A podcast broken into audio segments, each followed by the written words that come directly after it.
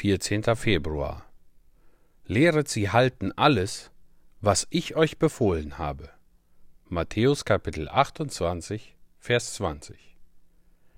Manche Bekehrte gleichen gewissen Insekten, die das Erzeugnis eines sehr warmen Tages sind und sterben, wenn die Sonne untergeht.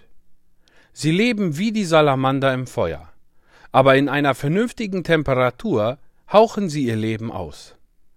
Ich habe keine Freude an einem Glauben, der einen heißen Kopf nötig hat oder ihn erzeugt.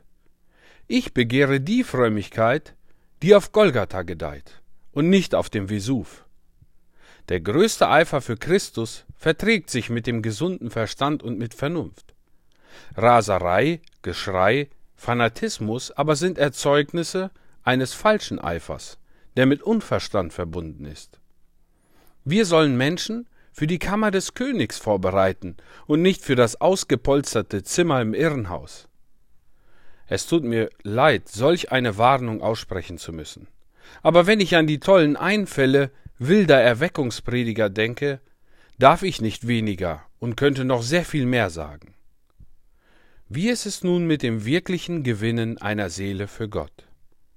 Ich glaube, dass eins der Hauptmittel darin besteht, die Menschen in der Wahrheit Gottes zu unterrichten. Unterweisung durch das Evangelium ist der Anfang aller wahren Arbeit an Menschenseelen.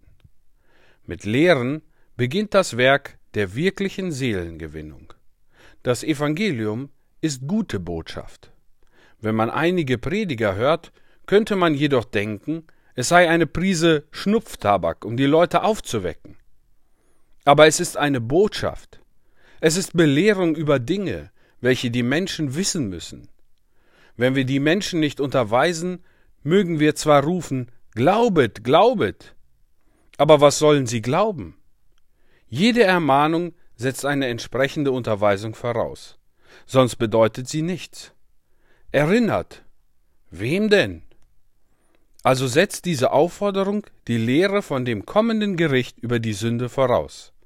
Als Diener des Herrn haben wir die Menschen mit der Wahrheit so bekannt zu machen, dass sie dieselbe verstehen glauben und anwenden können.